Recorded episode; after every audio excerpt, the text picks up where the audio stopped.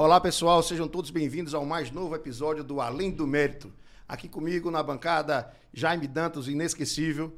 Nossos convidados, Fernanda Rezende, conhecida como Fernandinha Rezende, advogada, professora de processo civil, ex-candidata a vice-presidente da UAB de Pernambuco, atualmente presidente do Sindicato dos Advogados de Pernambuco. Apresento o nosso convidado, Jaiminho. Como convidado, nós temos aqui Tasso, advogado, procurador federal, grande jogador de basquete. Eu agradeço pela audiência de vocês. Não esquece de se inscrever, dar um joinha aí no YouTube, nas redes sociais. E vamos adiante agora, Mário? Vamos lá. Eu tenho logo uma pergunta bombástica. Eita. Fernandinha, professora. o que é melhor ser? Advogada ou professora? Conta pra gente. Ai, meu Deus, isso é uma pergunta muito fácil. Ser professora é uma cachaça, é viciante. É, eu, na verdade, eu tenho sentido muitíssima falta. Né? Naturalmente, amo advogar, mas ser professora está desde a infância, desde a minha raiz. Minha, minha mãe é professora, né? aposentada como professora, e sinto muito, muita falta da sala de aula, sinceramente, desse palco né, que nós temos na sala de aula, que a gente é um pouco né, de atriz quando a gente está numa sala de aula, e eu sinto muitíssima falta. É muito bom compartilhar conhecimento né, e ver essa sementinha né, que plantada e que hoje tantos e tantos advogados brilhantes, procuradores, delegados né, passaram pela sala de aula. Você sente um orgulho de ter contribuído para isso, é muito bom. Deixa eu perguntar a Tasso. Paulo de Tasso, nosso famoso pivô do São Bento, campeão, campeoníssimo da Copa Ex-Aluno. É melhor ser pivô do São Bento ou procurador federal? Pergunta difícil. Veja, é... eu sou atleta desde que eu nasci praticamente. Eu comecei a praticar esporte com 3 anos de idade, comecei com judô, lutei judô até os 10, comecei a jogar basquete. É, fiquei um tempo fazendo os dois esportes, depois segui no basquete até hoje. Tá, você tem que encostar mais no microfone. Eu vou puxar o microfone É... Pode ajustar ele, se quiser. Eu sou procurador, digo que por meio que por acidente. E terminei me apaixonando pela, pela, pelo cargo, pela função. Né? A gente entra na faculdade, eu já entrei pensando em concurso, porque, enfim, é, meu pai conversou muito comigo sobre isso, é, a família também. Então eu entrei meio que focado em passar no concurso. É, então comecei a faculdade e direcionei meus estudos durante a faculdade para isso. Só que quando a gente entra na faculdade, a gente pensa que, que só existe magistratura, Ministério Público, é, delegado e a outra opção de trabalho é você ser advogado. Né? Aí no curso da, é, é, dos cinco anos lá de, da minha formação acadêmica, é, eu descobri outras, outras funções dentro da área jurídica, uma delas era de procurador, mas nada que tivesse me atraído a princípio. Né? Então eu, eu é, estudei, passei, exerci o cargo técnico judiciário, é, de analista judiciário da Justiça Federal. É, passei no concurso da Polícia é, Rodoviária Federal também, mas não cheguei a exercer. E lá dentro, trabalhando, da Justiça Federal, trabalhando como analista, eu vim estudando para a magistratura federal, que era, a princípio, o meu objetivo. Só que eu já trabalhava, eu era assessor é, de um juiz, então eu minutava decisões, sentenças, e aquilo não me instigava. Né? Então, eu já vim estudando há, há algum tempo, é, e o primeiro concurso que me apareceu foi o de Procurador Federal da AGU. Eu disse, bom, vou fazer para me preparar para a magistratura. Não é o que eu quero. Enfim, fiz. Aí passei na primeira fase, passei dentro das vagas. Disse, Aí me, vai, me enchi de confiança, vai. né? Eu me enchi de confiança.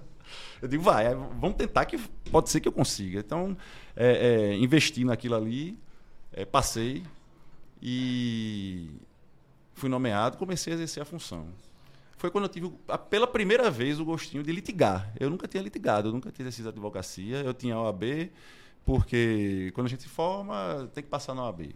Né? Você, não, você não é nem formado em direito se você não passar na OAB, né? na, na cabeça das pessoas. É assim que, que a coisa funciona. Né? Então, eu fiz a OAB, passei, também não tinha é, feito a minha inscrição lá. É, e tive pela primeira vez esse gostinho de, de litigar, de ganhar, de perder, de sustentar uma tese e ver aquilo ali ser julgado em primeiro grau e se ganhar ou perder e recorrer daquilo ali. E me encantei com, com, a, com a função, com, né? de, de ser Com a advogado. advocacia. Com a advocacia. Com a Deixa de ser advocacia. De fato, é uma coisa muito mais instigante do que você Ser receber. servidor. Você ser servidor, você É. ser um magistrado, talvez, porque você recebe aquilo pronto e você vai dizer o que é que você acha e pronto, é a sua palavra final e quem quiser que recorra. Né? Já na minha atuação lá como, como procurador, como advogado, né? tinha esse quê de disputa que, que eu trazia em mim em função do esporte. Eu sempre fui uma pessoa bem competitiva. Todos os esportes que eu fiz, eu fui competitivo. Eu lutei judô, eu me preparava para ser campeão daquilo ali. Eu jogava basquete, eu dava o meu melhor para tentar ganhar os campeonatos que eu participava. Jaiminho, já que a gente Isso daí foi um advogado, procurador, faz aquela pergunta difícil para eles. Essa pergunta tá moleza. Essa pergunta é fácil. é Moleza. fácil, é. Faz uma pergunta difícil. A pergunta que eu vou fazer pra você é de que como é que o direito entrou na sua vida? Eu vou para antes da faculdade, antes de você pensar do seu pai dizer a questão do funcionarismo público, a vontade de litigar, mas de onde é que partiu toda essa vontade de direito? Porque você é atleta desde sempre. Então, como é que o direito entrou na sua vida? Veja, eu fui pelo caminho que era mais confortável para mim. Eu cheguei a, no início ali do, do, do segundo grau e quando eu fui, quando eu estava indo para o primeiro ano do segundo grau, meu irmão mais velho estava entrando no curso de direito. Meu pai tinha conversado com ele, meu filho, você não sabe o que você quer. Meu pai é da área de saúde, ele é dentista, é aposentado já. E ele dizia, pô, a vida é muito você tem que ter mais de um emprego, que de fato ele tinha, fora o consultório particular dele. A vida dele era muito sofrida, ele tinha três turnos. E ele disse pra gente, ó, eu não quero isso para você não, eu quero que... que... E aí direcionou meu irmão para fazer direito, porque na cabeça dele é, tinha muitas oportunidades é, relacionadas a concurso. Né? Então meu irmão se convenceu, foi fazer O direito. mais comum é que o atleta se posicione para fazer um curso na área de saúde e mais especificamente na área de educação física, Pois né? é. Que você poderia ter sido também um grande profissional de educação física, já que é a sua paixão também. Ser atleta é a sua Sim, paixão, né? sim. Não é verdade? Mas, eh, enfim, eu, eu sempre obedeci muito meus pais, sabe? E vi o meu, é aí que entra o, o- o- a orientação, mas também o interesse pela, pela coisa. Meu irmão começou a estudar aquilo e ele chegava em casa e comentava e começava a, a falar daqueles, daquelas matérias iniciais ali de direito constitucional, de direito civil. Eu come, aquilo despertou meu interesse, sabe? E aí eu, no, no curso desse primeiro ano de faculdade dele, fui conversando e, e- e- cheguei à conclusão de que era realmente aquilo que eu queria. É, então, Não era só uma orientação do meu pai em função do mercado de trabalho que, que permitia que você fizesse uma série de concursos, sabe? Que Então, tinha estabilidade e tal. Isso pesou, claro. Mas eu me identifiquei também com, com, a, com, a, com o direito em si, sabe? podemos dizer esse- então que seu irmão foi seu grande influenciador Foi. para que você estivesse hoje aqui na função sem, que você se sem encontra, não é dúvida, sem dúvida, sem dúvida. Agora o Jaiminho fez uma pergunta leve. E eu quero fazer uma pergunta para minha amiga, querida amiga Fernanda Rezende. Por que advocacia privada e não advocacia pública? Eu estava ouvindo atenta aqui tá se falando e me lembrando que meus pais, os dois são servidores. Então, eu cresci, Tassi, no, no sentido inverso que você. Meus- eu cresci meus pais dizendo, nunca você vai ser servidora pública. A pior coisa que existe é ser servidor público. Então, minha mãe, com 35 anos, pediu exoneração do cargo público, engenheira concursada do DER do estado de Pernambuco. Pediu exoneração, disse, não aguento mais. Por quê? Porque ela dizia, não adianta, quanto mais você se dedica, quanto mais você se dedica, e outros que não se dedicam, recebem a mesma coisa. Você nunca vai ser servidora pública. Então, assim, eu já entrei para a advocacia, vamos dizer assim, para o curso de direito, mas sempre pensando em advogar. Sempre pensando no trabalho privado. Né? Por conta disso, por- ma- mais por essa, essa pegada, vamos dizer assim, é, comercial que minha mãe sempre teve, né? de dizer que você cresce de fato à medida do seu empenho. Né? E no, no serviço público ela se dedicava muito e ela não via esse, esse crescimento. E aí me encheu isso a, a vida toda, né? Sem mencionar que, óbvio, aí para escolher o que eu ia fazer, porque ela sempre dizia que eu não ia ser servidora. E aí, óbvio, que no segundo ano eu me apaixonei por um menino que ia fazer direito. Então foi por isso que eu escolhi fazer direito.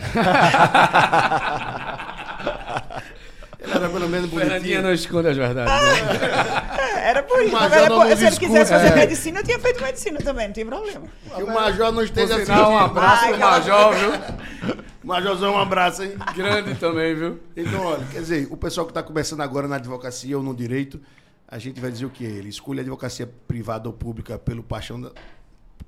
provisório da sua vida ou porque realmente tem uma diferença? Bem, na verdade. Eita, não sei se eu posso dizer isso. Aqui Mas hoje é sigilo, né? Não é segredo.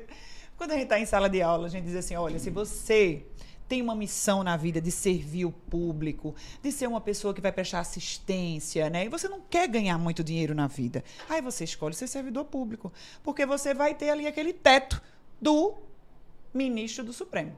Pronto. Mas você tem estabilidade. Perfeito. Se você quer ganhar dinheiro, você vai advogar na área privada. Agora, Jaime, se você quiser ser milionário, você vai ser o quê? Professor. Olha É simples. É essa a minha recomendação e que eu digo sempre em sala de aula. né?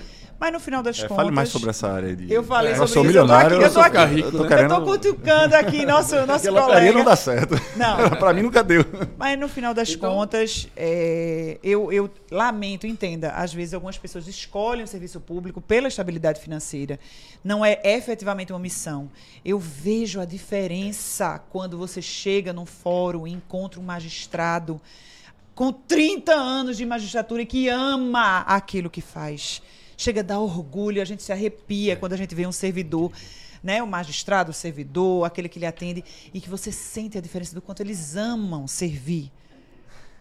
Então, isso é que, de fato, faz você ser um ano feliz e completo, né? Imagine se você fosse, efetivamente, se você for escolher o serviço público pelo dinheiro, você nunca vai enricar. Você não vai enricar. Né? Então, assim, é, de fato, é uma, é uma missão ser servidor público nesse país. Isso que me parece.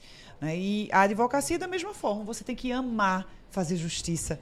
Você tem que amar essa concorrência, amar a litigância, amar principalmente fazer justiça, porque é uma luta constante. É, mas a gente está aqui na mesa com um procurador federal que, que nos disse no começo do- da nossa conversa que se apaixonou pela, pelo cargo, pela função de procurador federal, porque lá é essencialmente um advogado. E eu quero saber dele, Jaiminho. Se eu tiver errado na pergunta, me corrija.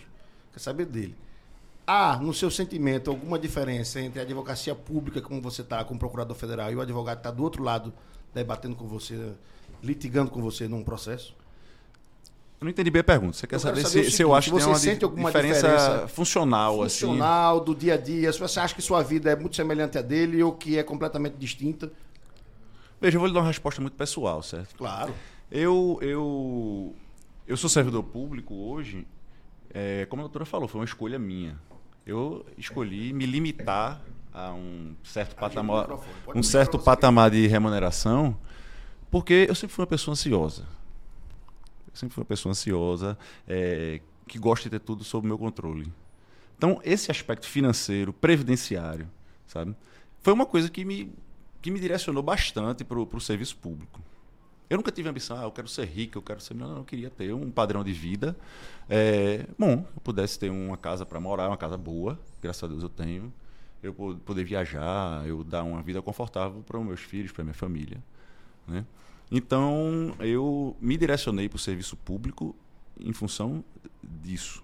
Então, hoje a minha escolha é ser advogado público por isso. Não pela remuneração. Eu não, eu não sei nem como é que eu estaria na advocacia privada, sabe? Eu poderia estar ganhando bem mais do que eu ganho hoje. Tá vendo verdade, bonito é. desse, provavelmente ia estar ganhando. Não sei, não sei. E aproveitando esse gancho que tá, Tava tá tardando falando- para brincar com meu cabelo, né? Aproveitando esse Você vai ter um gancho. concorrente forte aqui. É né? demais, tá demais hoje. Um abraço, Austinho aí. É, tá um demais, salve Jimmy. pra você. Aí, Fica à vontade. É, só para concluir. Veja, é, eu não vejo na, na, na prática uma grande diferença em termos é, é, funcionais, em termos de ritmo de vida. Sabe? Eu vejo é, uma diferença sobre esse aspecto, eu diria até psicológico, sabe? Porque é, o advogado privado, ele, ele tem um quê de incerteza na, na remuneração dele. E isso é uma coisa que não combina muito com a minha personalidade, sabe? Eu preferi escolher ter aquele certo, certo? Um certo que é suficiente para mim, desempenhando dentro daquelas possibilidades ali uma atividade que, que me faz bem, assim, que, que eu consigo é, é, ter prazer em fazer, é, de, de, é como eu falei, de litigar, de competir. É, sabe? Trazendo aquilo, aquele quê da minha personalidade que eu usei muito no esporte, trazer para dentro do, do, do, da advocacia, sabe? E ao final do mês eu ter uma remuneração. Minha remuneração hoje é variável. Ela é uma parte é subsídio, a outra parte é, é honorário. A gente está falando aqui é, do topo do servidor público, né? Exatamente. Fala, Jaime. E aproveitando esse gancho que você falou, em relação a escolher advocacia pública e privada, eu me recordo muito bem. Eu estava no TRF tirando cópia de processo ainda, estagiário. Escolhendo ainda se ia prestar concurso ou advogar em si. Lógico, minha faculdade foi toda pautada para advocacia. Estagiei sempre em escritórios privados, tudo isso. Mas eu me encontrei com um servidor que tinha lá seus 65 anos juntando folha. Quando eu vi aquela, aquela cena naquele momento, eu fiz: eu não quero fazer isso pro resto da minha vida. Eu quero ter a emoção de litigar, de desafiar, de me desafiar e tentar fazer algo diferente e transformador na vida das pessoas. E isso é muito interessante, porque da mesma forma que você litiga, que hoje você tem esse tesão em estar no carro que você está hoje, é, na advocacia privada também é um grande desafio e a gente tem aquele desafio da, de, de não ter a, a, aquela remuneração certa, estável. Eu achei interessante essa história agora. Eu tenho, uma, pergu eu tenho uma pergunta para Fernandinho. Fernandinho, você como presidente do Sindicato de Servidores, do, dos servidores, perdão, dos advogados de Pernambuco, embora não seja a pauta do nosso encontro de hoje, mas o que é que o sindicato pode fazer hoje para proteger até a advocacia pública? A pública também? Sim. Ah, sim, muita coisa, muita coisa. Responda sem ser política, responda ah, como é? Fernandinho. você está aqui como minha amiga. Então, é, de fato, a gente precisa até aproximar um pouco mais a advocacia pública né, do, do, Sindicato dos Advogados.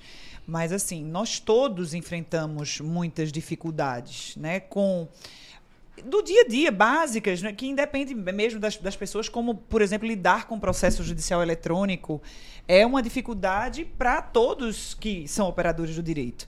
Né? Agora mesmo a Justiça Federal aqui em Pernambuco, porque eu sei que esse podcast está sendo transmitido para o Brasil e para o mundo, né? mas estamos falando aqui de Pernambuco, e nós tivemos um treinamento do TRF, um esforço imenso da Justiça Federal do primeiro grau para capacitar os servidores, os magistrados, os procuradores, os advogados, foram feitos vários vídeos.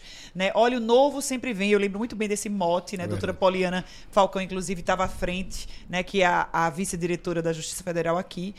Então, assim, a advocacia pública utiliza essas mesmas ferramentas que nós e sofre também, às vezes, com a lentidão do judiciário. Então, essa interlocução que o sindicato faz em benefício da advocacia pública ou privada com os órgãos públicos facilita a vida de todos e a execução da justiça. Então, a gente precisa ver a forma que a advocacia está sendo tratada dentro do ambiente do trabalho, que não é só dentro do escritório, mas também nas delegacias, mas também dentro de uma sala de audiências, por exemplo, né? Mas você falou especificamente da advocacia pública, então acho que assim, a gente tem muitas dores do dia a dia da advocacia que também atingem a advocacia pública, eu não tenho dúvida disso.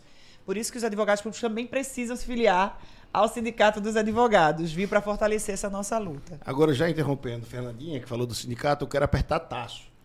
Tasso é nosso convidado do, servi do serviço público. E eu quero, Tasso, na verdade, que você nos conte como é esse seu relacionamento com, com o judiciário, com a Justiça Federal, onde você atua essencialmente. Como é o trato do dia a dia? Porque a gente, como advogado privado, a gente sente, quando não, não tem a mesma relação de amizade com o magistrado do TJ, da própria Justiça Federal, a gente não tem aquele relacionamento, por exemplo, de, de, de entrar na secretaria, é, de tomar um cafezinho lá dentro, você chega já no horário da audiência e espera do lado de fora para tomar para entrar na sala de audiência. O Procurador Federal, imagino, já tem um espaço reservado dentro da Secretaria. Como é esse dia a dia? Para aquele advogado parte privado que não sabe como é que é o dia a dia de vocês. Veja, é, é um, eu diria que é uma, uma, uma relação de colaboração. Né? Porque o nosso trabalho é quase que exclusivamente, no meu caso, eu, eu litigo na Justiça Federal, quase que exclusivamente com o Judiciário Federal. Então, a gente tem que ter uma interlocução. A gente trabalha com contencioso de massa em quase todas as matérias que a gente trata, não só previdenciário. A gente trabalha com um volume grande de processos e que a gente tem que distribuir esses, na verdade, a instituição que distribuir para nós, procuradores, esses processos de forma sistematizada. E a gente depende muito que haja uma interlocução entre o judiciário e o corpo gestor lá da, da, da nossa procuradoria para que isso funcione, para que as intimações cheguem E que essas intimações daquela, daquela caixa central de intimações siga, seja distribuída para talvez uma centena de procuradores que, que existam aqui, em, pelo menos os federais. Acho que tem mais de uma centena. Aqui Essa dupla aqui da bancada, sabe? fala. Queria perguntar ele, fazer uma pergunta. E quais são, na realidade, as dificuldades que a advocacia pública, no caso os procuradores, têm nesse relacionamento com o judiciário? Porque eu sei que o- a gente fala aqui do PJE, fala do Elvará, que é uma coisa da advocacia privada, mas os procuradores também têm as Sim, mas dificuldades. ele, deles. ele As de dificuldades- dizer, olha aí. As Mas dificuldades do são, dia a dia, eu tô são falando. as mesmas, e eu imagino que também sejam as mesmas dos grandes escritórios que fazem contencioso de massa.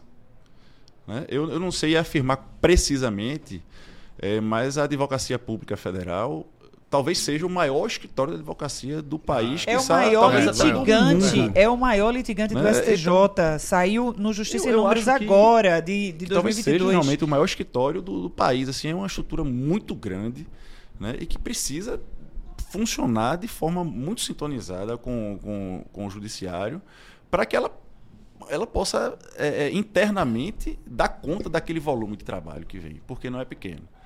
É, e, e, assim, é, não há controle do que vem. Então tem, tem semanas em que se recebe uma carga. Eu vou chutar aqui só para ter noção das Certo, proporções. Em que você recebe 200 processos, tem semana que você recebe metade daquilo, tem semana que você recebe o dobro daquilo ali. Então, aí você vai. Né, tem- vai, tentando vai analisar, né? mas é como é uma coisa nu- numa perspectiva muito grande, é difícil você fazer um ajuste fino. Às vezes, por exemplo, eu trabalho no segundo grau. Às vezes tem uma uma turma que faz um julgamento imenso e que manda aquela enxurrada de processos lá. E aquela equipe é aquela lá, é aquela. Você vai ter que dar conta daquela todas aquelas intimações com aquela equipe de, de, de procuradores. Tá, eu tenho um sonho muito grande. Que é imitar Jô Soares dizendo, já lhe interrompendo sem querer lhe interromper, mas a- essa bancada aqui, Mário e Jaime, é a bancada de conhecer vocês o lado pessoal. Vai chegar uma bancada nova, uma bancada técnica para fazer pergunta mais técnica para vocês, que são os outros dois componentes do Além do Mérito, Tiago Gurmão e Tiago Gondim, mas eu faço a última pergunta para a gente trocar de bancada. Eu quero, Fernandinha, que você conte sucintamente um caso engraçado da advocacia que você viveu Ai, e Tasso um caso engraçado. Você só tem um minuto para contar essa história. Seja sucinto, que a gente precisa trocar a bancada para ir para as perguntas sérias. Difícil. Ai, Vai. Fernandinha, começa. O que Tá você bom. tem? Ó, meu amigo, a verdade, eu tava esperando esse, a pergunta assim sobre o início da carreira, né? Porque ele falou essa meta desde o início, muito. Esse é focado, né? É, é diferente. você olha É um assim, atleta. diz, "É atleta, isso aqui já sabe que vai comer, pesa. Eu já tô percebendo como é o negócio aqui. Advogado não tem nada disso, não. Gente, não é um. eu- quando eu falei assim do teto do ministro do STF, que a gente pode ganhar muito mais do que isso na advocacia privada, mas a gente tem que ser bem realista. Eu tenho 22 anos de formada, entendeu? Então, assim, no começo, no começo, a minha sócia, eu com três anos de formada já, eu comprei um Fiat Palio dividida a prestação, era quatro anos de prestação. E eu não tinha condições de pagar a parcela. Então eu pagava metade e ela pagava outra metade, a minha sócia. E o carro ficava uma semana comigo e o final de semana, aí ela entrava na segunda-feira e o final de semana. Então eu só podia fazer feira no fim de semana, naquele final de semana que eu tinha carro. Porque nos outros eu não tinha. Porque a gente não conseguia cobrar bem quando a gente chegava na empresa de ônibus. Essa era a realidade naquela época, não tinha Uber, óbvio. Então era isso. E depois de seis, os seis meses iniciais que a gente montou o escritório de advocacia, porque a gente fez um chá de escritório, acho que já contei essa história para você. Eu fiz um chá de escritório porque eu não tinha dinheiro para tudo. Então a gente chamou os amigos de infância, os amigos da faculdade, distribuímos o convite e você recebia o convite, tá? Quando você virava tinha assim, grampeador. Aí Jaime virava o convite e assim aí tinha duas resmas de papel. E Mário, obviamente, tinha assim Impressora. uma uma impressora, né? Era assim. E não, não é mentira, foi assim que eu montei o meu escritório de advocacia. Foi desse jeito. As cadeiras, a mesa, o computador, foi desse jeito, pedindo aos amigos. E finalmente, depois dos primeiros meses, a gente só tinha como cliente o garagista do prédio e o porteiro. Seis meses de escritório, seis meses de aluguel. Não tinha coworking, não tinha nada disso. Tinha, você tinha que alugar mesmo. Não tinha essa ideia né, de coisa virtual. Então, eu dei o maior golpe em 171. Eu fiz um currículo, um portfólio que a gente chamava, do escritório da advocacia, com todas as áreas de direito. Nós éramos especialistas em tudo, a nossa equipe. Certo? Então era assim, nossa equipe tem advogados tributaristas, consumeristas, parará, parará. Fiz um portfólio, era um papel de carta, aquelas cartas assim, Sim. grossinhas e tal, tarará. Usamos a lista telefônica, porque nessa época tinha a lista que você poderia ali consultar os maiores escritórios de advocacia de São Paulo. Todos naquela Avenida Paulista. Todos, sem exceção. E nós agendamos uma semana de visitas para os maiores escritórios da Avenida Paulista. E fomos a São Paulo, eu e essa minha sócia. Chegando lá, depois de agendar, qual foi o que foi que a gente fez? A gente chegava no escritório da advocacia, que normalmente tinha um ou dois andares na Avenida Paulista, e a gente via contratar o escritório de advocacia para ser nosso correspondente. É nada. Uhum. Menino. Então a gente chegava naquele escritório da Avenida Paulista enorme, com esse portfólio debaixo do braço, e nós já tínhamos agendado uma, vamos dizer assim, reunião com o dono do escritório. Só, olha, nós representamos a maior empresa, eu não vou dizer qual era, não posso. Tal empresa de Pernambuco que tem várias execuções, cheques, na época eram cheques, e nós temos vários cheques de fornecedores aqui e queremos contratar vocês para serem correspondentes nossos nessas execuções, nas execuções dos cheques sem fundo. Era uma realidade da época, enfim. E doutora, você está falando de que número, mais ou menos? Então, a gente falou que era em torno de uns 2 mil cheques para interessar aquele escritório. E era uma ação muito comum na época. Enfim, quando terminava a reunião, disse, mas caso o senhor precise de alguém em Pernambuco, tome aqui o nosso portfólio para você conhecer o nosso escritório. Saber vender. E aí a gente entregou vender. o portfólio para os maiores escritórios da advocacia de São Paulo. E quando voltamos, conseguimos um escritório nos contratar como correspondente. Foi assim que a gente começou a advocacia aqui em Pernambuco. Amém. Tasso, segura da tua resposta que a gente vai trocar Vamos a bancada. É, é, e eu tenho um negócio para dizer a vocês. No primeiro episódio nosso, é, a gente quase conta o apelido de Tiago Gurmão. Gurmãozinho. E, assim, não deixaram eu contar, não deixaram o Jaime contar, e a gente segurou muito, mas hoje a gente vai fazer uma surpresa para quem estiver acompanhando o nosso, o nosso episódio, e a gente vai contar essa surpresa. Talvez seja o apelido de Gurmão, talvez não, mas a gente vai contar. Vamos trocar a bancada. Bom, até logo. Boa noite, minha gente. Um agradecimento especial Vamos embora? Bora se embora. Valeu, um beijo pra vocês. uma carreira. Foi meu Tasso, foi um prazer, viu? É, eu que agradeço a oportunidade. Grande. Aqui não para nunca. A gente, no máximo, a gente faz um cortezinho, ajeita. Aqui eu tô bebendo água, não tô bebendo nem vinho na edição. Aham. Veja, eu não posso contar algumas histórias engraçadas e curiosas. Conta, conta. São censuradas. Mas tem uma situação bem, bem interessante para vocês é, terem noção é, do que é a, a, até onde vai a, a, atividade de advogado público. Que não é simplesmente você estar dentro do escritório. Hoje em dia a gente tem uma estrutura boa. Né? Eu comecei, eu trabalhava dentro do, do arquivo do INSS com um monitor daquele de tubo que piscava, que parecia uma lâmpada dessa perto de queimar, sabe? Isso em 2007. Né? Hoje em dia não, a gente tem uma estrutura fenomenal, de, de um parque de informática excelente, é, apoio, é uma estrutura, um prédio, uma sala, enfim. É, mas nem sempre foi assim. Né? É, quando eu trabalhava no Norte, eu fui lotado em Roraima, foi a minha segunda lotação. Eu comecei, entrei no cargo em Guarulhos, São Paulo, passei um ano e pouco lá e depois eu fui para Roraima para ser procurador federal-chefe lá e com a incumbência de fazer uma mudança administrativa lá na procuradoria e tal. E junto comigo foram alguns colegas de algumas partes do Brasil. Eu fazia o tra meu trabalho mais ali na capital, que era um trabalho mais de gestão e, enfim, de, de, de contato com as diversas autarquias, os dirigentes e tal. E um amigo meu, é, um grande amigo meu, inclusive até hoje, é muito próximo, Fábio, ele fazia audiências previdenciárias no interior. Então ele foi junto com o motorista nosso lá, é, uma pessoa fenomenal também. Foram os dois para o interior. Procuraram um lugar para dormir. Não tinha, simplesmente era uma cidade do interior, acho que de um dos, uns 250 quilômetros, de Boa Vista.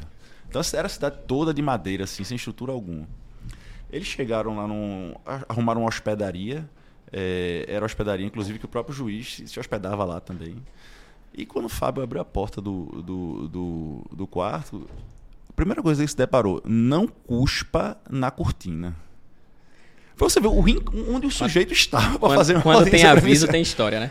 Pois é. Né? Então eu não posso contar o resto do que, ele viu lá, mas é, é- é uma história assim, curiosa, né? que a gente imagina ah, o- o- é- é, que, que a gente trabalha integralmente em ambientes super confortáveis, em que, e que você é, não passa por esse tipo de coisa. Pô, pelo menos quem, quem entrou de 2010 para trás se deparou muito com esse tipo de situação né? de falta de estrutura, de, de ter que fazer um deslocamento para pernoitar lá. Hoje em dia tudo é, é virtual, hoje em dia as coisas funcionam muito melhor. Né? Mas é, foi uma situação engraçada assim que, que esse meu colega passou e que que teve um desdobramento, mas é, é- é censurado, eu não posso, eu não posso contar o resto. Quando a gente desligar as câmeras Mas aqui, a na- gente vai querer nada, nada saber. tão virtuoso como a história de. Que isso? Mas a Né? gente deixa pra quando termina É, o podcast, não. aí coloca assim nos, É quando nos créditos, ali, eu nos posso contar créditos. o resto da história. Mas eu vou deixar a Gondim continuar aqui, porque aqui tem dois previdenciaristas, né? Um de frente pro outro, né? É, Então, Para quem não me conhece ainda, eu sou advogado previdenciarista, atuo no, no ramo privado. E aí a gente tem de frente aqui um procurador do INSS. Eu queria saber, Paulo, eu sei quantos processos eu cuido por dia, eu sei minha planilha, eu sei o meu dia a dia, mas eu tenho uma curiosidade imensa e talvez seja a curiosidade de quem está nos assistindo. Como é que é o dia a dia de um procurador federal? Quantos processos tu recebe? Como é que tu se organiza? Tu tem, tu tem pessoas que te auxiliam? Quantas? Como é que funciona? Me conta. Veja, é, hoje, na verdade, há três anos eu trabalho é, num núcleo específico dentro da- do organograma lá da, da Procuradoria, da, da PRF5, que é a Procuradoria Regional Federal da Quinta Região. É, é, tem um núcleo de previdência e esse núcleo é subdividido em subnúcleos. Eu trabalho no, numa equipe regional que só trata de processos da turma recursal. Então, o meu trabalho é um trabalho de, de recursos excepcionais, né, que a gente não trata mais de matéria fática. né. Então, eu não tenho apoio. Eu não preciso de apoio administrativo. né. Então, o processo chega para mim redondinho, eu vejo o que está sendo discutido nele e, e de acordo com, com as teses que a instituição tem, não é uma tese minha, é uma tese da instituição, a gente tem que seguir aquilo ali para ter uma atu- atuação uniforme. É, eu posso resign- me resignar, não recorrer, ou recorrer daqui, daquele tema específico. Né. Então, já É. tô curiosa pra saber se tem alguma vez que ele não recorreu. muitas, muitas. Sério? Sobretudo quando, quando é, a questão trata só de matéria fática, a gente não pode mais rediscutir dali para cima e a gente, eu diria que a gente resigna talvez mais do que recorre hoje em dia. Sério? É, É só... é, e para quem trabalha no primeiro grau, aí sim, aí precisa de um apoio administrativo e é aí onde está o maior entrave, na minha opinião, da, da- do trabalho da advocacia pública, acredito que não só da federal. É, é aquele é o pedido de subsídios para a administração. Né? Que você não faz um pedido personificado para uma pessoa, você faz um pedido para um órgão dentro de uma autarquia ou um órgão qualquer dentro da, da estrutura da administração pública e nem sempre você recebe aquela resposta com, com o prazo que você precisa para trabalhar em cima daquele conteúdo fático probatório. É, às vezes você nem, nem, nem recebe resposta. Isso é isso. Infelizmente ainda acontece isso, sabe? E aí você tem que realmente fazer uma contestação genérica, sabe? Melhorou muito, melhorou muito. No começo isso, essa, essa, essa interlocução era mais difícil. Hoje em dia, é, não haver resposta é difícil, mas ainda acontece. Então, o, o- o procurador que trabalha em primeiro grau, ele tem mais esse elemento de dificuldade, né? Que é ter que esperar aquele subsídio é, fático, probatório ali, para poder fazer o trabalho dele. Então, é, obviamente ele não recebe o mesmo, o mesmo número de processos que eu recebo. Eu recebo numa média de 60, 70 por dia, todos com julgamento desfavorável. Então, eu não vou tomar uma ciência e, e me satisfazer com aquilo ali porque a gente ganhou. Não. São todos desfavoráveis. Isso é triado previamente e isso vem para mim só para mim e os outros colegas que trabalham na mesma equipe que, que eu, com, com julgamentos favoráveis. Recebo em torno de 60, 70 e um colega de primeiro grau deve receber uns 20, 25. Porém, ele tem que trabalhar com fatos. Né? Ele não vai discutir uma tese jurídica que já está pronta ali, você vai aplicar ela num recurso, é, formatar o recurso ali com uma tese já pronta. É, é, não, o colega de primeiro grau ele tem que, dentro daqueles 20, 25, às vezes 30, ele tem que tratar de forma minuciosa dos fatos que estão sendo impugnar aquilo ali. Ah, então o seu trabalho é mais incidente de uniformização, recurso especial? E, sim, sim. Ah, sim, entendi. Recurso especial não, eu trabalho, como eu trabalho nas turmas recursais, aí é, são os incidentes de, de uniformização Uhum. e recurso extraordinário. Sim, sim, sim. E são teses, assim, normalmente já conhecidas, sabe? Então é mais bater o olho, às vezes tem mais de, de, um, de, um, de uma tese ali sendo discutida, e, não, isso aqui eu posso, vou fazer um pedido de uniformização, colocar dois tópicos e tal, e você ajeita ali. Então, é por isso que eu, aí, todo mundo deve estar se perguntando, ah, como é que você dá conta de 60 processos, 70 em um único dia? Não é só um único dia, é todos os dias essa quantidade de processo.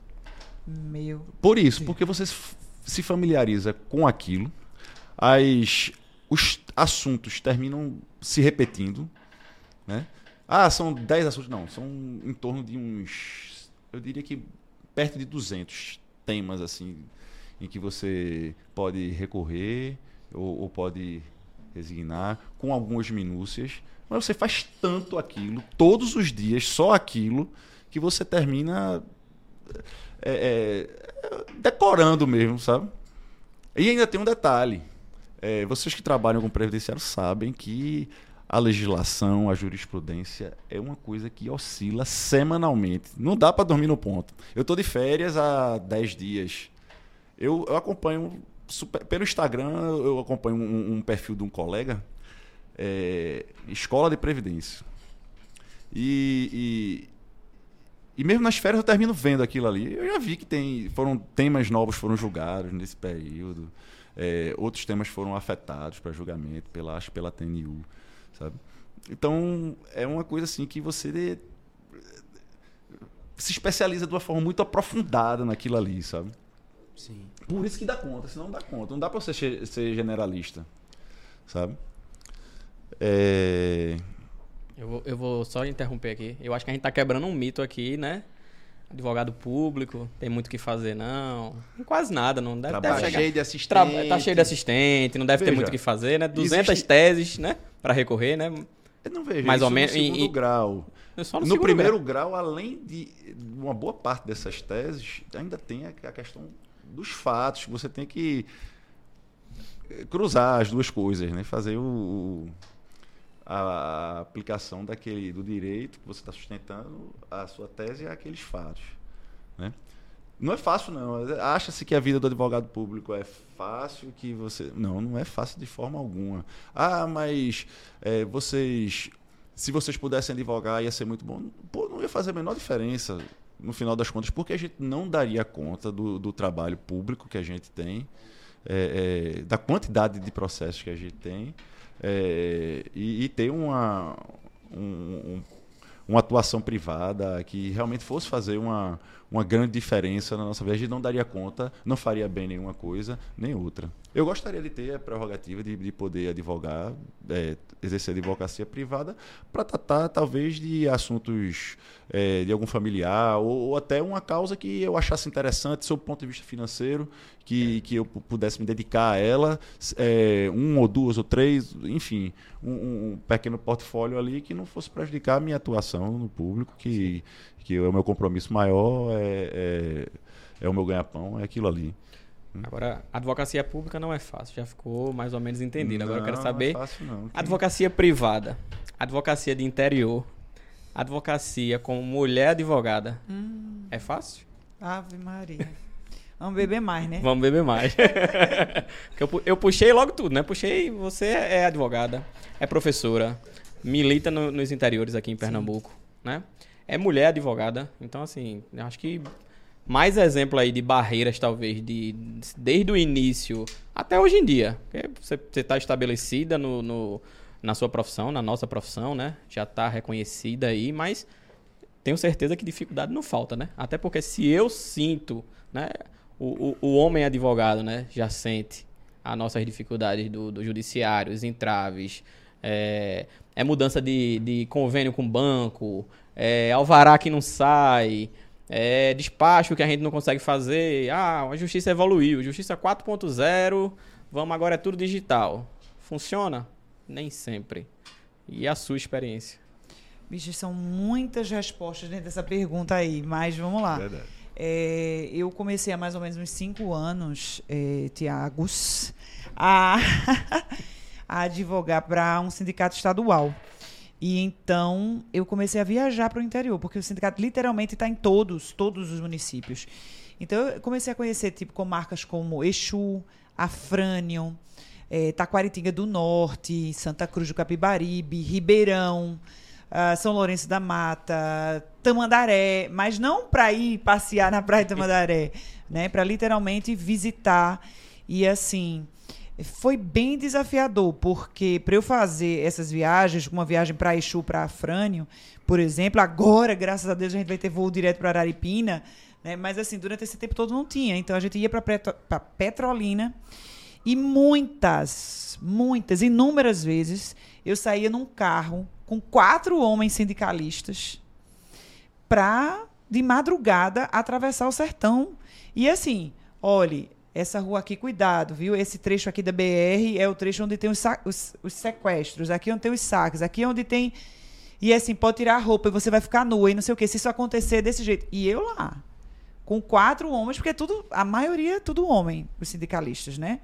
Então, enfim. É, e no meio do caminho, o marido ligando. Tudo bem aí, meu amor? Tranquilo, tá tudo, né? Sem e nem comentar que eu estava viajando assim de madrugada, enfrentando esse desafio para a gente chegar lá na categoria, fazer uma assembleia para se reunir com o prefeito. Então, assim, já teve uma prefeitura. Meu Deus do céu, é, é melhor não dizer o nome também, porque depois alguém vai lembrar do nome do prefeito. Que quando a gente entrou, primeiro que para entrar na porta tinha uma câmera do lado de dentro. Você, quando você entrava, você via que o prefeito tinha uma câmera ali. Quem estava do lado de fora, ele via todo mundo. E aí ele clicava no botãozinho aqui embaixo para abrir a porta. Então, ou seja, só entrava quem ele efetivamente autorizasse, porque a porta não abria. E quando a gente entrou, tinha uma arma em cima da mesa. Um prefeito. Um prefeito. E a gente foi lá para negociar salário. Eu fui lá para negociar salário. Então, assim, com quatro, cinco sindicalistas e eu lá, advogada, para fazer. Não, viemos aqui para pedir, porque são, é a única único município que ainda não aplicou o piso salarial da categoria, a gente não está entendendo. E ele com a arma assim, pois não, doutora. Certo. Tá? A gente vai pensar, viu? Desse jeito. E a gente sair do lado de fora, sabendo que aquilo não ia dar em nada, e convocar a categoria para fazer uma greve. Né? Então, assim, é, repito, a advocacia de fato não é uma profissão para covardes. E para mulheres nem se fala. Nem se fala. A gente é desrespeitada a todo instante. Acontece que a gente levanta a cabeça e segue, entendeu? Eu já tive vários magistrados de chegar lá com alvará, porque era físico, né? Durante muito tempo foi físico. Doutora, a senhora tem procuração do, do cliente? Eu disse que está aqui nos autos a procuração. Não, mas ele tem que assinar aqui para eu ver, aqui. Mas, doutor, ele acabou de sair foi embora da minha procuração nos autos. Não, a senhora não vai receber, não. E a gente ser tratado assim, feito ladra, literalmente. Então, assim, essa questão do assédio moral em cima da mulher advogada é uma rotina da mulher advogada no estado de Pernambuco. É uma rotina. Agora que a gente está começando a se encorajar um pouco mais para denunciar. E aí você veja quantos exemplos, em especial é, o que a gente está mais recente atravessando, né, de um magistrado trabalhista, que foi preciso uma mulher advogada, uma mulher denunciar para outras 90 aparecerem. 90 mulheres é denunciando. Então, assim, é uma realidade. E eu vou aproveitar, eu sei que né, não é o tema central, mas deixa eu te dizer, o Sindicato dos Advogados de Pernambuco tem uma pesquisa no site do sindicato, www.sindapé.com.br, Mulher Advogada. É a única pesquisa no Brasil que está sendo capitaneada pela professora Soraya Mendes, da Universidade de Brasília, e mais outras quatro professoras de diferentes estados que está fazendo uma pesquisa quantitativa e qualitativa sobre assédio contra a mulher advogada. É a única pesquisa, porque a gente tem assédio em vários ambientes de trabalho, com várias profissões, mas em relação à mulher advogada é a única pesquisa no Brasil. Então, se você é mulher advogada e já passou por uma situação como essa que eu descrevi aqui, mesmo que tenha sido há 10 anos atrás, relate, porque a gente precisa levar esses dados a público. Então, assim, é uma realidade, mas a gente está cada vez mais forte, viu, Tiago? Isso me, me dá uma, uma felicidade imensa, né? Porque a nossa rede de proteção está cada vez maior. Ah, ótimo, maravilha. Eu vou, eu vou puxar aqui um tema que a gente tratou no, na estreia, né? Mas para saber a opinião de cada um, né? A gente citou bastante, né? Essa evolução da advocacia, né? Acho que a gente aqui não tem ninguém com menos de 10 anos aqui que passou por essa mesa de advocacia. Então, é, eu falei bastante da minha experiência, né? Trabalhei em algumas bancas daqui de Pernambuco, algumas grandes bancas, e naquela época a gente fazia tudo, né? Você cruzava e corria para cabecear, né? Então, você juizado descentralizado, você, você, peticionava, você ia fazer audiência, você era. Eu, tinha um, eu, tinha um, eu tive uma mentora, né? É, num, dos, num desses escritórios que eu passei, que ela disse: Ó, oh, o bebê é seu. Acho que eu estava no quinto, sexto período. E na, na minha faculdade, pelo menos na época, a Unicap, né? O, o, o direito em si, ele só vinha a partir do quinto para frente. Antes a gente tinha aquelas cadeiras muito, né? Filosofia do direito, introdutórias, né? É, e aí eu não sabia nem para onde é que ir. Ela disse, ó, o cliente é X, você vai, você vai lá no interior. Eu, eu, eu, eu lembro bem porque eu tenho família em custódia, né? Você vai lá em Arco Verde, tem uma liminar nesse processo e você vai fazer um agravo de instrumento. Eu escolhi, o que é um agravo de instrumento? você vai aprender agora o que é um agravo de instrumento, né? E a gente comentou aqui no, no primeiro episódio que está se perdendo um pouco. Por quê? É, cada dia mais, principalmente as, as bancas de médio e grande porte, né? Estão fazendo a ultra especialização. Então você tem o, o, cara que há 10 anos atrás, como eu, fazia de tudo, e hoje você chega num escritório desse e você tem o cara que só faz contestação, o cara que só faz recurso, o cara que só, incrivelmente, né? Pode ser que o pessoal não acredite, mas não, numa dessas bancas, o cara que só protocola, o advogado que é contratado para só protocolar processos no PJE, nos sistemas em todo o Brasil. Então, assim, é, eu acho até perigoso, né? A gente falou bastante disso, porque você quando vai para uma experiência dessa, né? Você para qualquer experiência, né, na advocacia, acho que você tem que sugar, né, no, no, no linguajar popular o máximo que você pode para ou se, ou se for aquilo ali que você quiser pro resto da sua vida, ou se não for, você tira aquela experiência e vai, né? Eu tive muita experiência boa de fazer esse bate-bola todo, né? Do começo ao fim do processo. Mas a gente tá sentindo que cada vez mais isso se perde. E aí, que, como é que vocês veem essa questão, né? Da ultra especialização. Ah, o cara que só faz isso, como é que esse cara vai estar tá no, no, no, no, mercado de trabalho? Se esse cara não der certo ali naquela, naquela banca, eu vou fazer concurso. Eu vou advogar por conta própria, vou, vou ser advogado privado. Esse cara está preparado para o mercado de trabalho? Fica à vontade aí, quem quiser responder primeiro. Dificilmente. Dificilmente. Dificilmente né? O ideal é que você é, é, tenha eu não peguei bem o, o, o, a integralidade da tua colocação. Você fazia isso com, já como um advogado formado ou, ou, em fase de estágio ainda? Isso, já como advogado. Já como advogado. Há, há 10, 12 anos atrás, a gente ainda tinha esse, esse essa métrica, né? Mesmo nas de, grandes fazer bancas, tudo, né? Que né? já tinha muito cliente, muita coisa, né? Mas hoje em dia não é o que a gente vê por aí. É. Eu acho que isso tem muito a ver com a dimensão da banca que você trabalha.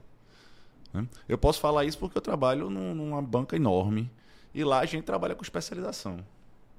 Então, quanto mais especialização tiver, mais a, maior a chance de você fazer mais processos em menos tempo.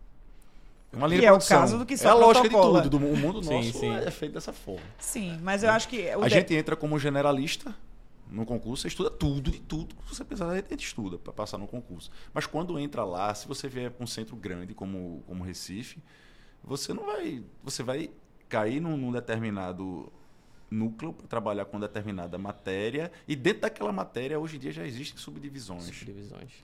Vejam, eu tenho eu tenho um eu exemplo. Acho que é inevitável isso. o nosso escritório não é o ideal, parece mas... com a procuradoria um pouquinho.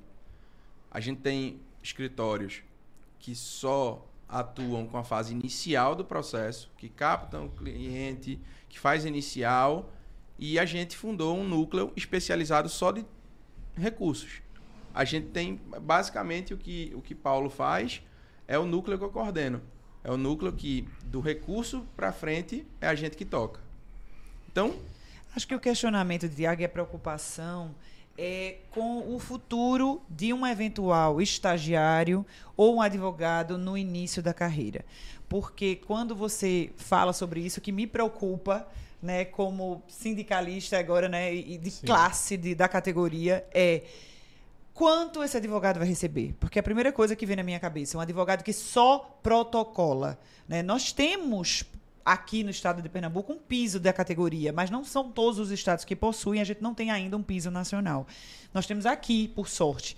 Mas assim, esse piso ainda é muito desrespeitado, é baixíssimo e ainda assim é muito desrespeitado. Então, ainda bem que a gente tem ele, porque é um parâmetro para a gente entrar com uma ação civil pública, né, uma reclamação trabalhista coletiva e tal. Mas a- a- eu acho que a questão aqui de Tiago é: você começa a ser o especialista do especialista do especialista e você aprende isso durante cinco anos e se por acaso sair dali você não sabe fazer mais nada.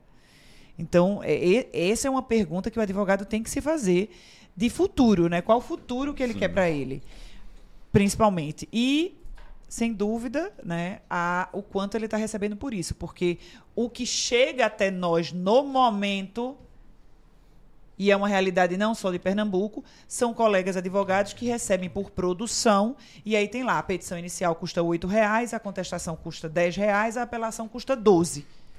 Né? Então você vai recebendo essa migalha e alguns, para sobreviver, porque tem que sustentar o filho, uma mãe, ou etc., se submete a isso, nessa precarização. E é por essa razão, inclusive, que a gente precisa de um sindicato. E aí eu não estou fazendo propaganda, não, eu estou lhe dizendo o seguinte: o sindicato ele substitui o advogado em qualquer ação judicial, independente da autorização dele. Essa é uma prerrogativa constitucional. Então, eu posso ingressar com uma reclamação trabalhista coletiva contra aquele escritório, por exemplo, em substituição processual, mesmo que o advogado não tenha me autorizado. Por isso, porque ele não vai me autorizar. Ele vai submeter essa precariedade. Então é por essa razão que a gente precisa ter um sindicato forte para qualquer, qualquer outro sindicato, não é só os sindicatos dos advogados, qualquer outra categoria profissional. Porque a gente não pode tolerar esse tipo de precarização da advocacia. A gente vai virar o quê? Robô? Não? Enfim. O pior, né? Estamos, estamos sendo substituídos por alguns, né? É uma linha de produção, né? É. Se você observar uma linha de produção fabril de uma fábrica, são máquinas que executam aquele trabalho, só aquele, aquele, aquele com precisão. E a coisa meio que está sendo transposta para o trabalho que antigamente era um trabalho intelectual, que há 10 anos um advogado só fazia, e que hoje em dia está subdividido para cinco advogados, só que cada um faz só aquilo de forma automatizada. Então? Sob o ponto de vista da, da realização do serviço, ok, talvez a produção seja maior, né? mas sob o ponto de vista da, do profissional em si, é péssimo. Péssimo. Ele fica. Ele não, não vai ter uma formação completa, né? porque é, a intenção de você exercer um trabalho é que você evolua nele. Né? Você, em 10 anos, você não seja mais o mesmo que você era anteriormente, você tenha mais experiência. Principal, Tasso, é o resultado final, efetivamente. É, né? Porque a- acaba. eh, Se a gente continuar nesse caminho, Tiago, a gente vai virar um comércio. A gente vai deixar. O, no- o nosso maior objetivo social é justiça e pacificação. Não é isso? Esse é o maior objetivo de você ser um advogado. Exato. É conseguir alcançar a justiça e a pacificação. Então, esse tipo de produção em massa, né, com a captação que está assim, olha, vou a, a, a conta de luz negativou seu nome devidamente, venha para cá. É como se fosse lucrativo o trabalho do advogado e nunca foi, e não deve ser. E não deve ser. O nosso trabalho é de realização de justiça e não de obtenção de lucros. Né? Isso é outra profissão, não é do advogado. A remuneração é consequência do, do- da nossa É. atividade, né? Não é. Sim, sim, sim. Sim. Mas Não estou como- dizendo que a gente não tem que ter lucro, eu estou É, dizendo que a gente não é, um É comércio. consequência, não é o que a gente está buscando especificamente, né? O advogado não tem que buscar. É, eu vejo assim, que, que a, a sociedade hoje, em todos os, as- todas as áreas, na verdade, estão caminhando para isso. Né? Tudo é substituído por um robô. Eu, eu acredito que nos grandes escritórios já, já exista um robozinho para filtrar a intimação é, que tenha sido favorável ou desfavorável para o cliente. Esse tipo de coisa existe. Já Porque lá existe. dentro da, da, da, da procuradoria existe isso. A gente já tem esse tipo de auxílio. Já de- tem robô de- mais avançado por aqui. tem, já tem, tem é robô, porque eu não já tem robô contestando. muito, assim, mas eu sei que existe um Tem robô, robôzinho, é. robô que junta petição em massa, assim, você junta 100 petições de uma vez só, sabe? E isso aí é uma, uma crescente, assim, que, que é, é um, um novo desafio para o mercado de trabalho. Verdade. Porque o profissional ele vai ter que cada vez mais se qualificar e se destacar para que ele seja é, recrutado para desempenhar um trabalho intelectual. Ele conseguir um espaço para desempenhar o trabalho intelectual. Né? Porque esse trabalho mais manual ele está sendo executado por programas né? e, e- e algumas pessoas é, é, terminam por necessidade, tendo que fazer esse trabalho manual, dentro daquela lógica de linha de produção. Né? É, eu, eu- infelizmente, eu acho que isso é uma crescente e, sinceramente, eu, eu não vejo como isso retroceder, sabe? Porque o, o que a gente vive hoje é, é o culto à eficiência. Né? Acho que tanto no... Quanto mais demandas eu conseguir resolver em menos tempo, em menos de preferência, tempo, é.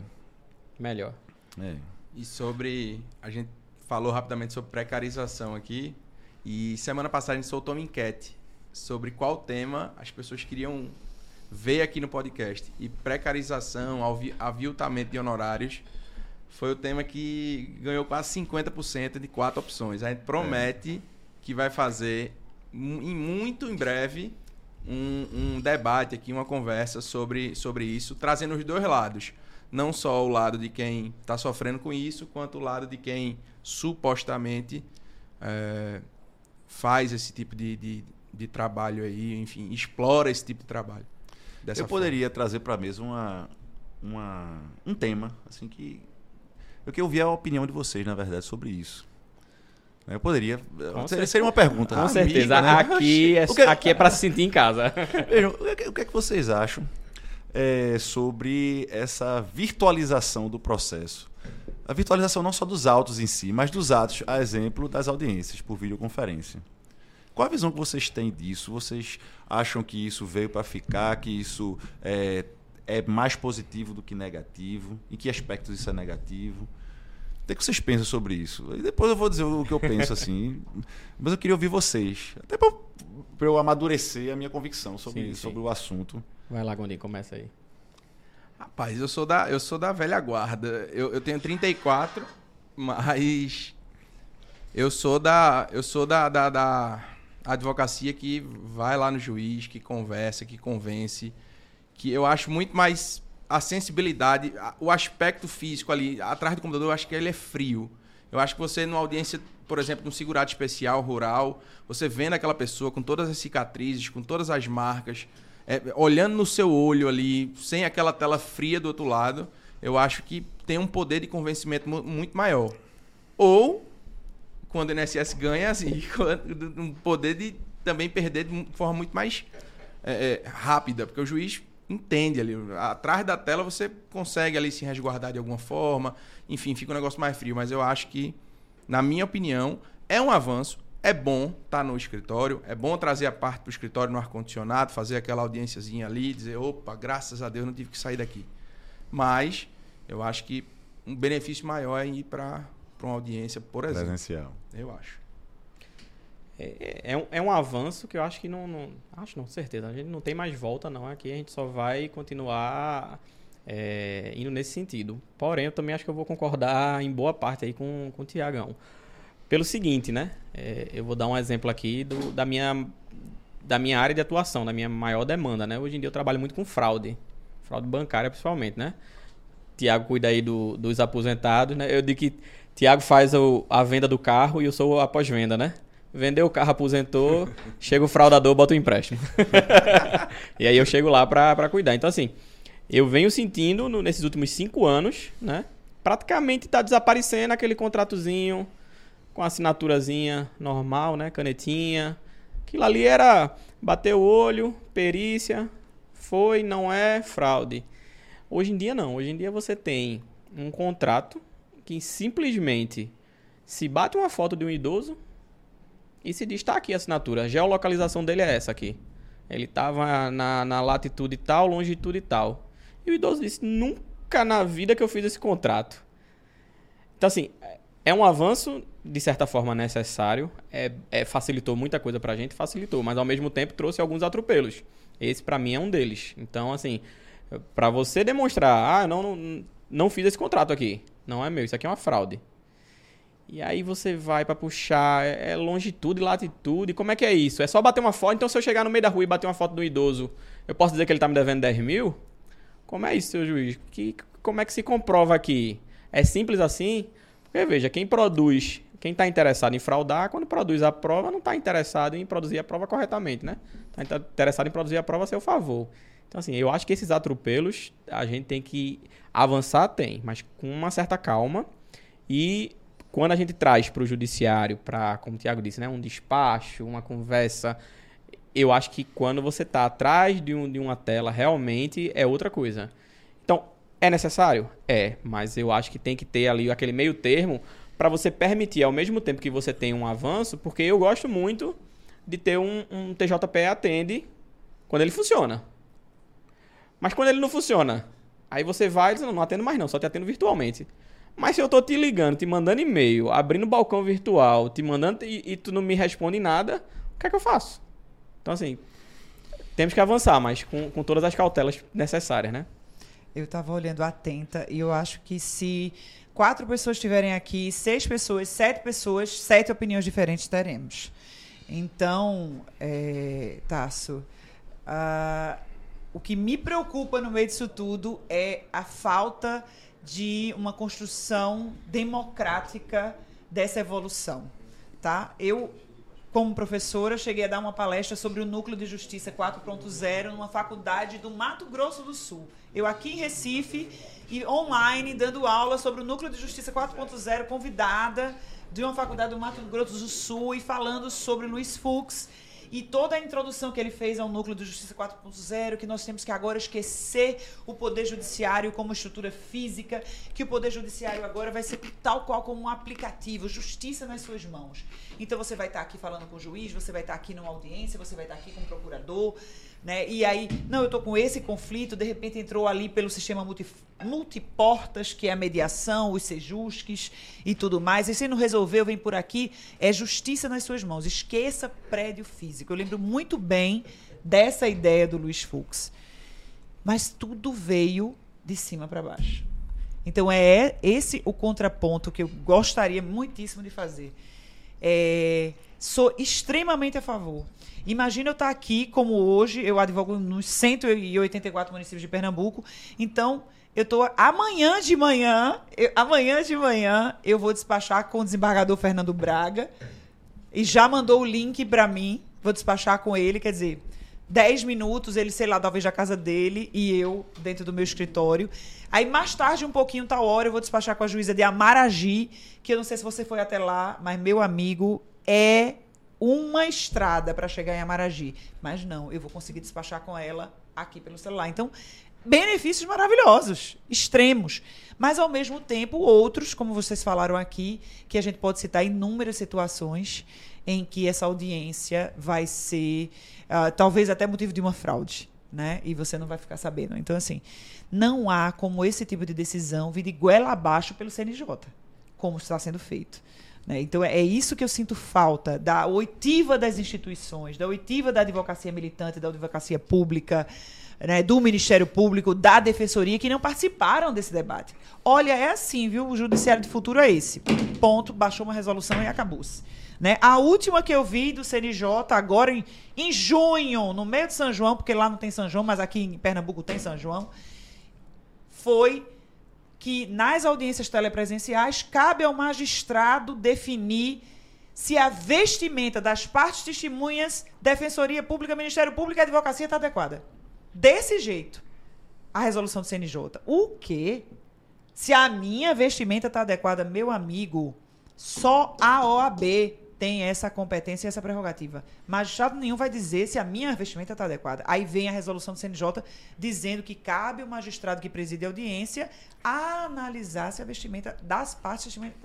Então, é esse tipo de, é, de, de, de, mudanças que chegam né, e que a gente precisa realmente de uma participação democrática né, nesse, nesse espaço de debate. Não vou te dizer que eu sou contra a audiência ou sou a favor eu só te digo que a gente precisa conversar muito mais do que tem sido feito ultimamente. Falta um Ficou debate aí. difícil, Paulo. Agora eu quero saber a tua. Não. eu tenho uma opinião muito particular, na verdade. E a, minha- a- a- a vivência que eu tenho da advocacia é diferente da que vocês têm. né? Eu, eu tenho uma experiência 100% positiva com, com a virtualização do- do- dos atos processuais. Assim. Audiência, hoje em dia eu faço audiências, às vezes eu pego uma pauta de 10 processos do interior do Ceará. Faço as 10 audiências, ou de dentro do meu escritório em casa, ou dentro do meu gabinete lá na Procuradoria. E eu, até hoje eu não tive intercorrências, assim, de, de eu achar que algo eh, correu de forma diferente que aconteceria se fosse presencial, sabe? Então, eh, a visão que eu tenho é, é que otimizou demais os nossos recursos humanos. Eu estou dizendo, falando pelo meu enfoque como advogado público, olhando eh, sob o enfoque lá do, do, do órgão para o qual eu trabalho Sim. né, otimizou a nossa força de trabalho, otimizou recursos é, é, financeiros, inclusive, né, que a gente antigamente se deslocava. Eu saía às vezes daqui para Palmares para fazer duas, três audiências. Perfeito. Hoje em dia a gente consegue fazer daqui. Isso. Eu não tenho como é, dar a minha opinião sobre um despacho com magistrado, porque não sei o que faço, eu não sou mais coordenador, já fui há alguns anos. É, então a gente tem um procurador coordenador que essa parte de, de, de despacho, de, de dialogar com o magistrado, é ele quem faz. sabe? Então a experiência que eu tenho desse, dessa secção lá do, do trabalho que eu, da advocacia que eu desempenho é, é- tem sido 100% positiva. O processo eletrônico é, é, são vários sistemas hoje em dia. Pelo menos no Distrito Federal tem o PJE, PJE Sim, porque 2X. tem PJE, PJE aí- 2X. Assim, é, E tem o Creta, né? Que, É, e tem o Creta. que ainda está rodando até tá- terminar. É, que, que, assim, eu tenho uma experiência positiva com isso, porque você simplesmente, de onde você estiver, você consegue trabalhar no seu processo ali. tá? Eu só acho que poderia ser um sistema uniformizado e que esse sistema fosse construído, como a doutora falou, de forma é, é, é, conjunta. Para ver a opinião do, do- do advogado, do sujeito que está ali do outro lado, que vai abrir aquele processo, que, que vai, vai consultar o todos sistema. aqueles documentos. Obviamente o judiciário também consulta, né?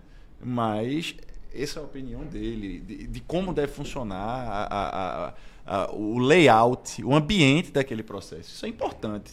Porque, é, na verdade, o nosso ambiente de trabalho é a tela lá do PJE, do CRETA, Isso. e aquilo ali tem que ser da forma mais é, intuitiva e de fácil acesso possível. É verdade. Às vezes é muito cansativo. Você pega um, um projeto, um, um processo do Creta, você, o processo é leve, você abre, o, o documento abre rapidamente. Aí às vezes você já pega um PJE de primeiro grau e que você tem que muitas vezes baixar aquele PDF todinho para ficar folheando ali, usando aquele índice remissivo ali. Bom, eu, eu tenho dificuldade com isso. Não sei se é em função do, de eu ser de outra geração e tal, mas eu, eu percebo muita diferença entre a navegação, aquele ambiente de um sistema para o outro, e eu acho que a coisa poderia ser uniforme e ser construída de uma, de uma forma é, é, em que todos opinassem para Eu acho otimizar. que é- essa, sem dúvida, é a melhor opção, né? É- é- sem dúvida. É, realmente a gente precisa de uma participação maior. Só para não esquecer, porque eu peguei aqui para não esquecer o número da resolução que eu mencionei, é a 465 de 22 de junho de 2022, que fala sobre essa questão da vestimenta nas audiências telepresenciais. Mas assim, teríamos inúmeras vantagens a rolar aqui, não, não tenha dúvidas, né? mas a gente precisa de uma participação muito mais democrática nessa construção. Esse é o que eu sinto mais falta. Bom, queria agradecer em nome de todo Só mais mundo, uma, né? uma, uma Não, perguntinha aqui. Tiago, rapidinho. Doutora, a senhora que leu a resolução, eu não li ainda. Corre o risco de me mandarem ficar em pé, às vezes, ou em, em função da vestimenta que eu estou usando. Eu boto um blazer. boto Sim, uma sim, sim, bermuda. sim, sim. Não, de ficar em pé, não. não, não há nem- nenhum artigo sobre isso. Porque muitas vezes você tá, tá ali no seu ambiente e você coloca. Eu coloco sempre um, um blazer. Aham. Às vezes eu boto a gravata, às vezes eu não coloco. Né? Eu queria saber se tem. corre o risco de, de- de, eventualmente me cobrarem esse tipo Não, de. então, como eu Isso disse, aí legitima o magistrado Só me o estatuto da OAB fala especificamente que cabe à OAB regulamentar a vestimenta. Pois Tanto bem. é assim, por exemplo, né, que a OAB do Rio de Janeiro, há alguns anos atrás, regulamentou no período do verão que os advogados poderiam frequentar o fórum sem a gravata. Né, e sem o terno, apenas com a camisa de botão. Então, quem regulamenta isso é a OAB. Né? Sim. Cabe ao AB. Então, nenhum advogado pode tolerar, até porque não há hierarquia entre magistratura, Ministério Público e advocacia, né? essa regulamentação vindo do outro colega, que, na verdade, hierarquicamente é tão, né, vamos dizer assim, importante para a execução da justiça quanto você. Foi massa, foi, Foi- muito foi muito bom. legal. Vou, eu vou segurar um Não, pouquinho os agradecimentos que, que Tiago aqui tá com. Eu tá- tô, eu tô na frente Tá do pedindo, né? amigo. Doutor, eu, eu fiz Eu essa quero saber como é pergunta que Porque é uma pergunta que todo advogado se faz. Ele sabe que não pode, o juiz não pode simplesmente empulhar ele. O senhor tá, vou pegar uma gravata pro senhor. Todo mundo sabe que não pode. Não. Mas não sabe o que fazer se se deparar com a situação É uma dessa. prerrogativa. É uma situação que ele pega completamente de, de, de saia justa, despreparado. Que pode acontecer com qualquer um. Sim, Né? sim, sim, E sem aí, dúvida. é, eu fiz a pergunta, eu queria que a senhora dissesse o que fazer. Eu sei que tem um aplicativo da, da OAB que você pode é, fazer o. é, Sim, nós pedir é, uma espécie de socorro a OAB ele. é? ela uma- tem um canal 24 horas por dia aberto para defesa das prerrogativas. Todas as, as seccionais têm, né? Pernambuco, Rio de Janeiro, São Paulo. Esse Então canal é um aplicativo realmente? ou Eu tô Não, há- falar em um lugar. Veja bem, errado, não, assim. é porque isso funciona de forma diferente em cada estado, né? Aqui a gente tem um número do WhatsApp, tem um número de telefone que você pode ligar para a defesa imediata da, da prerrogativa. E você dizer que não vai realizar o ato, por exemplo, por conta ah, que o, o magistrado não quis realizar por conta da sua vestimenta. E você vai dizer, não, então vou me retirar e o senhor consigna em ata, por exemplo, né? Sim. E aí a OAB pode eventualmente desagravar e tudo mais. Mas te- fique claro que o Estatuto da OAB reza especificamente que esta prerrogativa é exclusiva da OAB, de regulamentação da vestimenta do advogado. Certo. Vai lá, Gonica, eu tô sentindo que tu tá querendo pescar alguma coisa aí pra ganhar esses processos Vai. Não, não, é curiosidade, é curiosidade. A gente edita, eu tenho, corta, eu né? tenho certeza que toda advocacia quer, quer saber, assim, a minha impressão sobre a procuradoria, por exemplo, Paulo, é que o INSS sempre recorre, ou sempre contesta de forma genérica, acho que pela enorme demanda, recorre de forma muito específica e os incidentes de uniformização, os recursos às instâncias superiores são muito mais específicos, muito mais bem elaborados, inclusive, do que o, o recurso nominado. É a minha impressão. E eu acho que uma coisa que a gente peca como advogado privado, aqui vem uma, uma crítica minha pessoal. Eu acho que o advogado privado que atua na área previdenciária, ele é muito menos engajado. O que eu vejo é uma procuradoria, um INSS, indo despachar as teses, indo, indo no STJ, indo na TNU, conversando, né, traçando estratégias, persuadindo o julgador de fato sobre o que é de interesse do INSS, é do interesse da autarquia. Como é que funciona? Como é que funciona isso? Me, me conta, vocês têm um, um grupo, existe um grupo especializado em, em ir lá despachar, em, em fixar. Tu falou também sobre. é, não é uma tese minha, mas não é uma tese da procuradoria, é uma tese da- do órgão. Quem cria as teses? Como é que funciona? Veja, é... uma coisa é certa, a gente tem que ter uma atuação uniforme. A gente não pode pegar um determinado tema. Eu, Paulo Litasso, tenho uma, um, um posicionamento X é, e o colega da sala ao lado, ou o colega do Rio Grande do Norte ou do Rio Grande do Sul é, tem um posicionamento, um terceiro posicionamento. Não. O que se procura dentro da instituição, é, é, o que repassam para a gente são teses uniformes. Entende? É, existe um, um núcleo lá dentro específico, nacional, que para determinados temas que são de abrangência nacional, é, eles elaboram aquela defesa específica para que todo mundo utilize aquele núcleo de, de, de, de defesa, aquela informação central ali da defesa, para que a defesa seja uniforme. É assim que a gente faz. Né, Tem, tem, tem colegas que, de fato, são nossos coordenadores, eles vão ao judiciário, agendam reuniões, despacham, fazem sustentações orais, é, em cima dessas teses.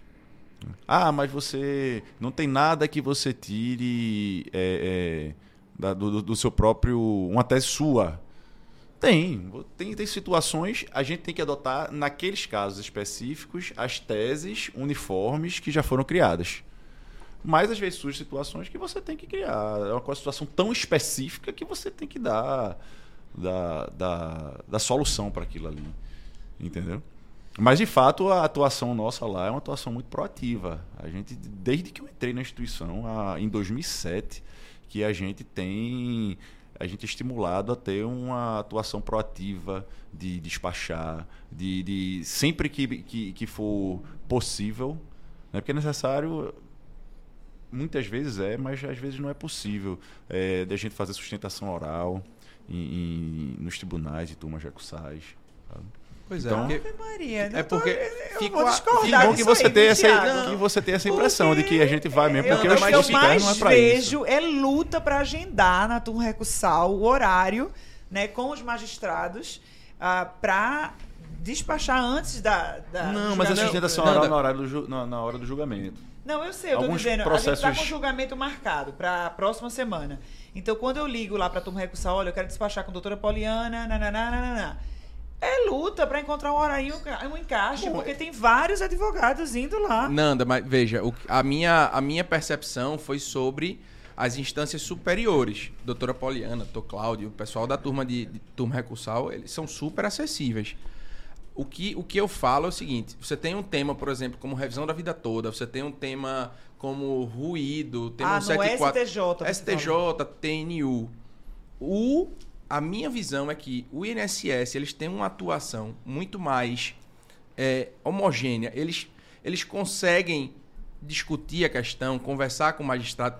Eu acho que o advogado, às vezes, o advogado ele é um só. O advogado que tem um, um recurso pautado como representativo da controvérsia, ele está sozinho ali. Às vezes ele tem o auxílio do IBDP, ele tem o aux- o auxílio do amigo escuro e tal.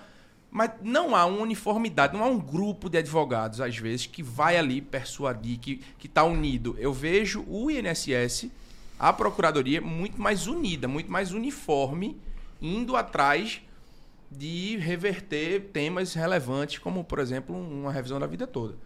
É a, é a minha visão da coisa. A gente tem. É muito fácil, Nanda. Você entra nos processos. Acho que não- é difícil traçar um percentual aqui. Mas tem advogados, a maioria, se entrar no CRETA, a maioria não sabe fazer um pedido de informação. Ou não acredita no, no- naquele Ih, instituto não, processual. Não, não, vou discordar, vou discordar, vou discordar. Peguei Não, um não, hoje, não, da não, Paraíba. De fato, é um né? recurso bem específico. É um recurso muito Você específico. faculdade com as pessoas não, As é. pessoas não acreditam no, é no sério. recurso. Eu dou, eu dou algumas palestras, dou aulas, adoro recurso, amo recurso. Um dos recursos que eu mais gosto de fazer é o incidente, é o RESP, é o, é o, é o RE. Mas tem advogados que não acreditam, ou então não sabem fazer.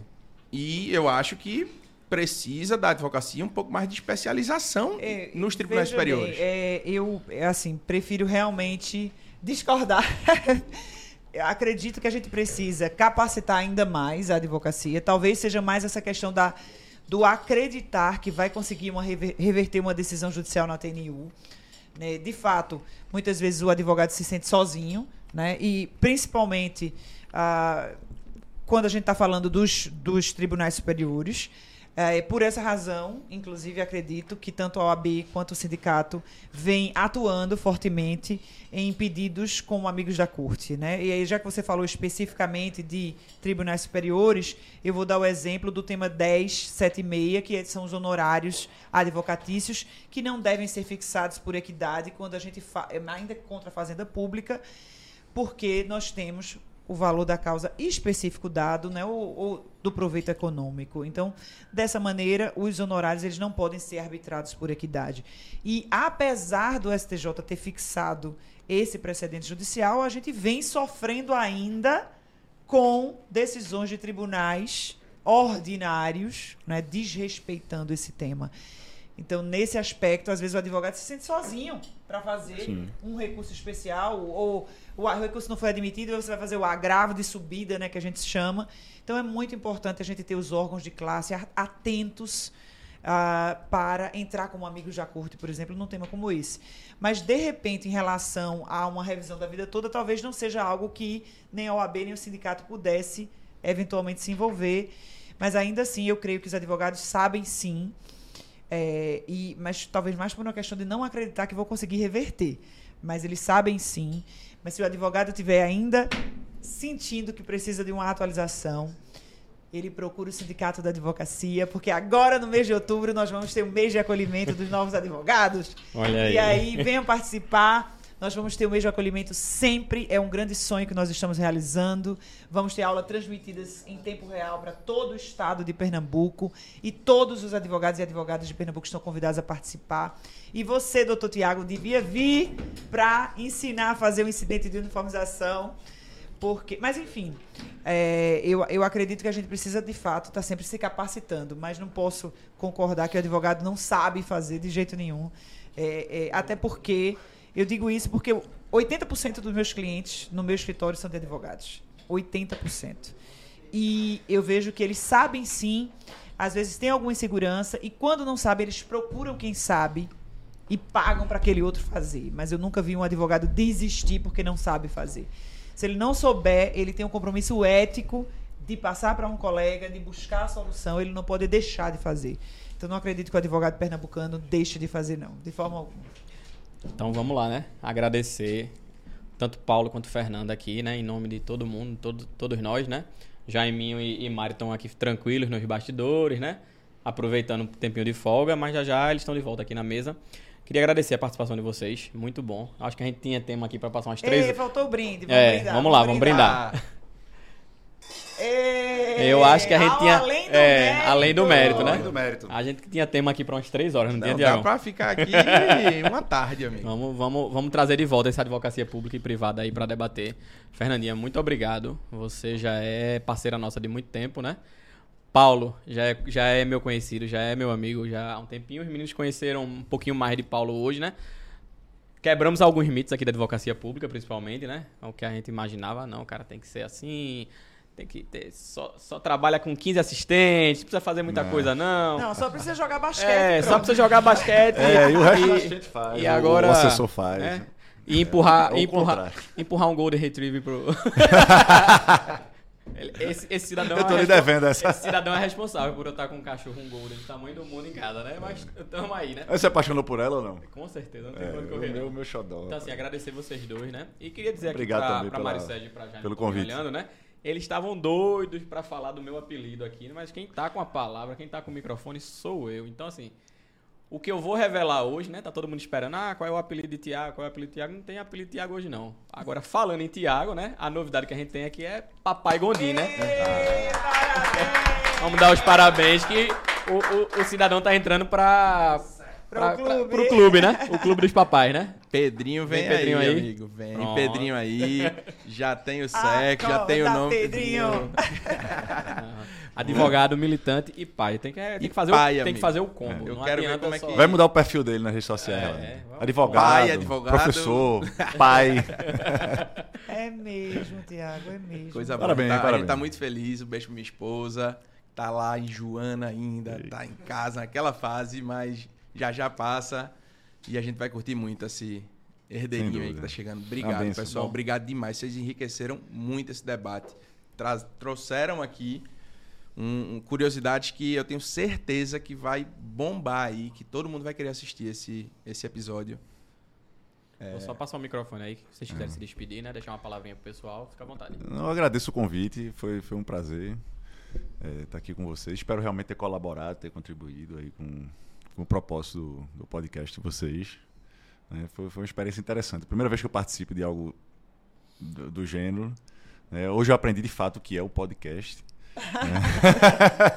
Vai voltar, hein, Paulo? A gente vai, a gente foi vai muito fazer legal, um- gente. Obrigado pela oportunidade. A gente vai fazer um previdenciário. A gente vai fazer uns por, por temas agora. Agora não, mas Em breve, em breve. breve. Vem, vem um- os temas, né? Ah, é uma honra imensa estar com os amigos, né? Mário, Jaime. Tô sentindo falta assim, de uma equidade de gênero aqui É nesse verdade, tá- tá podcast, faltando. né? Tudo bem.